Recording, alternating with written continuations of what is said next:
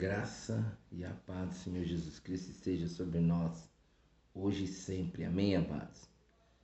Que o Senhor possa nos abençoar nesta hora e em todo o tempo, em nome de seu Filho Jesus Cristo. Vamos meditar na palavra do Senhor que está no livro de Lucas, capítulo 1, versículo 25.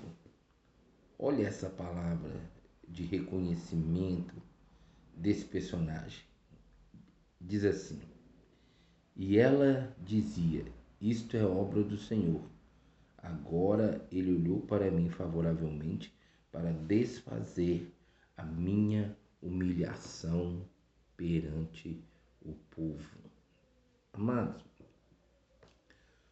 se você tem comunhão com a Bíblia, intimidade com a palavra, acredito que você já tem noção da onde né, é, veio essa palavra é, em relação ao personagem, amém? Aqui esse personagem que traz essa fala, esse reconhecimento do feito de Deus na vida dela, era Isabel, mulher de, de Zacarias. Ela não podia ter filhos e teve o privilégio ali, quando Zacarias esteve no seu trabalho no templo, de ter a visitação do anjo e o anjo falar que ela iria engravidar e que eles teriam um filho. E nessa condição aqui, João, Zacarias teve ali dúvida e ele ficou mudo, mas Isabel realmente viveu a promessa do Senhor, engravidou, onde veio ali a gestação de João Batista. Amém, amados? Mas assim como Deus fez na vida dela, porque em Israel, até hoje principalmente, é claro, é fato que na cultura dos antigos, né, do, dos ortodoxos, dos conservadores, judeus, a mulher que não engravida é vergonhoso para ele tê-la como esposo, é vergonhoso para ela não dar filhos né, ao, seu, ao seu esposo. E, e nessa época que era assim que acontecia. Então, era uma situação muito difícil, ainda mais porque ele era sacerdote do templo, né? Ele era ali esse, esse, a, serviço do templo. Então ele era conhecido, ele não era um homem comum, não era um homem qualquer na sociedade, na comunidade. Ele era um homem que intercedia pelo povo junto a Deus ali no templo. Então, ou seja, a mulher dele não engravidar pela idade que eles já estavam, era uma situação muito vergonhosa. E a gente tem a lembrança aí de Sara, né, meus amados? Que Sara e Abraão, que não tiveram filhos por longos e longos anos, quase um século de vida, e não tinham filhos, mas Deus também prometeu e foi fiel em cumprir. Mas o que me chama a atenção nesse versículo, amado,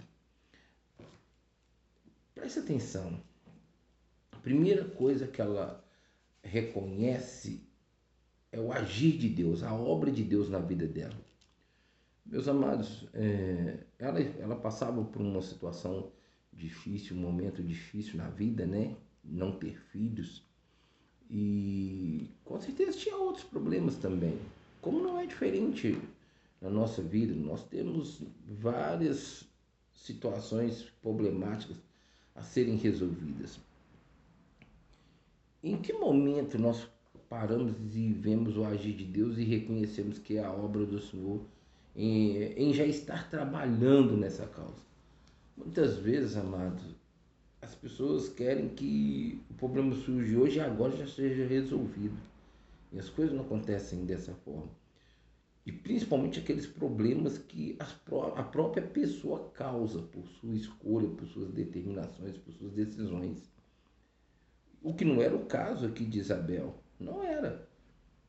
Então, ou seja, em um dado momento lá, ela viu a glória de Deus, o agir de Deus, ela reconheceu: isso é Deus. E sabe o que, que eu quero abrir esse parênteses muito sério para o nosso entendimento? É que nós sabemos que é Deus e muitas vezes as pessoas transferem a glória para outrem. É, amados, essa é uma grande realidade.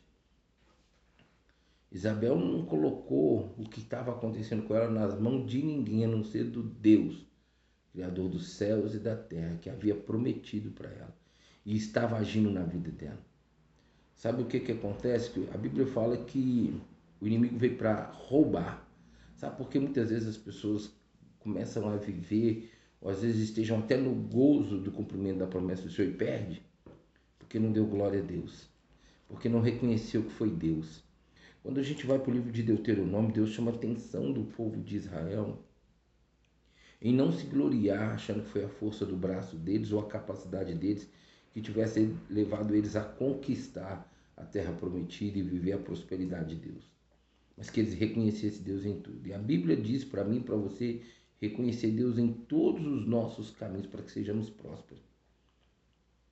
Eu não sei você como está agora, como está a sua vida agora, em meio a essa condição que eu trago. O que, que Deus já fez na sua vida que você não reconheceu? Sabe o que, que muito machuca o coração de Deus? ingratidão. Quando nós somos ingratos a Deus, nós não o glorificamos, não o reconhecemos. E os seus feitos em nós desvalorizamos. É onde o inimigo vem e rouba.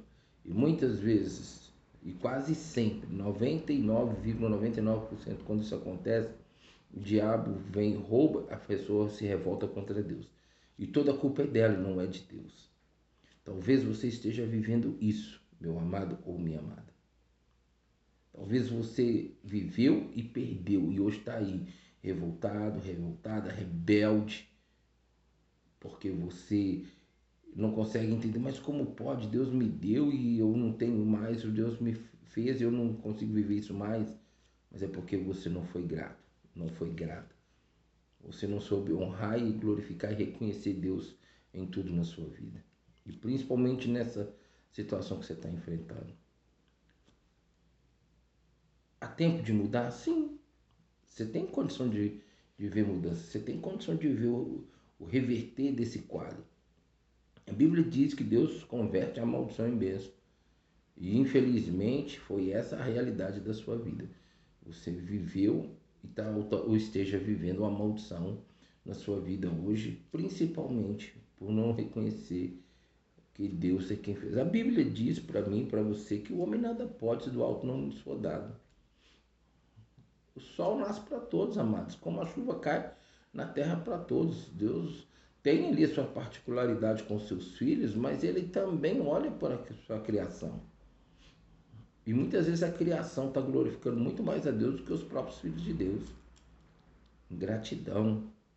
Então ela reconhece isto é obra do Senhor. Agora ele olhou para mim favoravelmente. Talvez você esteja aí precisando do olhar favorável de Deus, precisando viver Deus na sua vida. Deus olhando, agindo favoravelmente para você. Isabel reconheceu aqui que naquela hora o olhar de Deus estava favorável a ela. E você? eu, nós, estamos vivendo o olhar favorável de Deus ou não? Estamos agradando a Deus com a nossa conduta ou não? Amado, Deus não tem obrigação e compromisso com ninguém, principalmente quando não se tem compromisso com Sua palavra. 1 Samuel 2,30: Deus honra quem honra, quem o despreza será desmerecido. Se está honrando o Senhor, então Deus está olhando para você favoravelmente, ainda que você não esteja vendo, vivendo e reconhecendo, mas Ele está. Sabe por quê, amado? Porque a Bíblia diz em Isaías 59, 1 e 2 que os nossos pecados e as nossas iniquidades fazem separação entre nós e o nosso Deus e faz com que Ele vire as suas costas para nós. Então, se você está lutando, perseverando em andar fiel ao Senhor, em santidade, separado, pode ter certeza, a face de Deus está voltada para você e os olhos dele estão contemplando você favoravelmente. E vai acontecer aquilo que ele te prometeu. Só você, só nós, temos a, é, a, a condição de permitir que a nossa bênção seja retardada ou impedida pela nossa escolha, favorecendo o pecado, favorecendo o diabo. Então Deus não vai agir no tempo determinado por Ele, no tempo já assim colocado por Ele, em fazer acontecer as coisas na nossa vida. Consegue entender isso, meus amados? A Isabel é, reconheceu que era Deus, ela reconheceu que o olhar de Deus era favorável para ela. E olha só, para desfazer minha humilhação perante o povo, ou seja, então agora Deus estava removendo a humilhação, a vergonha que ela sentia perante o povo.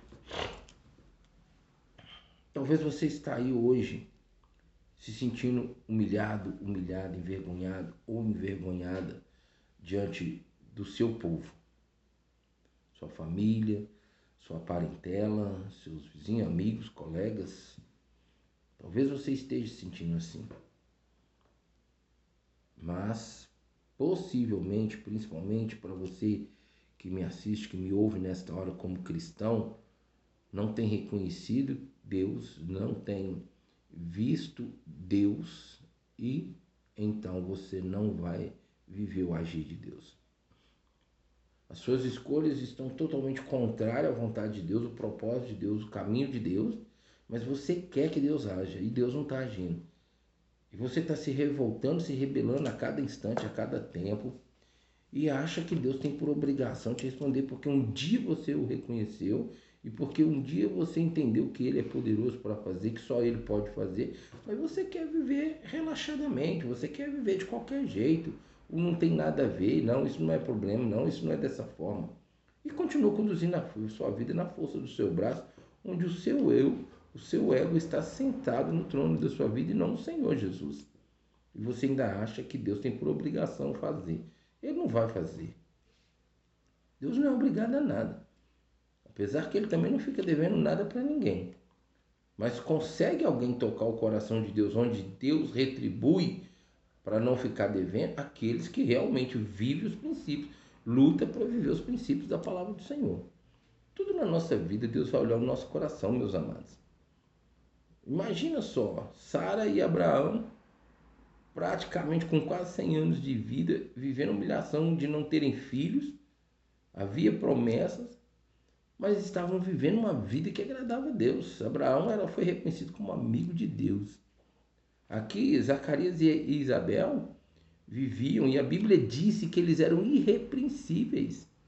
Não tinha nada que desabonasse eles. Mas já estavam já na velhice. Aos olhos do homem não tinha cabimento mais ela ter, ter filho. Pela idade dela, no tempo da, hoje da nossa medicina, é claro que a medicina vai dar o aval assim, você não tem condição de ter filhos mais pela sua idade. É risco até de vida se você tentar. Mesmo que usem a inseminação. Então consegue entender, meus amados? Não é impossível para Deus. Deus tudo pode. Deus está fazendo, quer fazer mais ainda na nossa vida. Mas há momentos que às vezes a gente é ingrato. A gente não reconhece o Senhor em tudo em nossas vidas e acha que Deus tem que fazer acontecer. Não é dessa forma. Mas com Isabel e Zacarias foram diferentes. Essa palavra foi Isabel. A Bíblia diz que ela disse. Ela falou, ela reconheceu. Zacarias não podia nem falar nada, porque ele estava mudo. O anjo decretou que ele ficaria mudo até que tudo se cumprisse, mas ela não. E é interessante que ele estava no templo, servindo a Deus, teve uma experiência sobrenatural e não acreditou quando o anjo falou. Porque ali dentro não tinha cabimento do diabo tá, não. Era Deus, era o anjo do Senhor representando o reino de Deus, o próprio Deus ali, e falando com Zacarias. Mas Isabel viveu, porque ela reconheceu. E ela viveu e cumpriu nela a promessa, porque ela creu. Às vezes você parou de crer no meio do caminho e deixou de viver também. Vamos pensar nessa mensagem e refletir a nossa vida e a nossa conduta perante ela e mudar e pedir que o Espírito Santo nos capacite. Amém? Que Deus nos abençoe. Continue falando comigo e com você. Em nome de Jesus. Fique na paz do Senhor.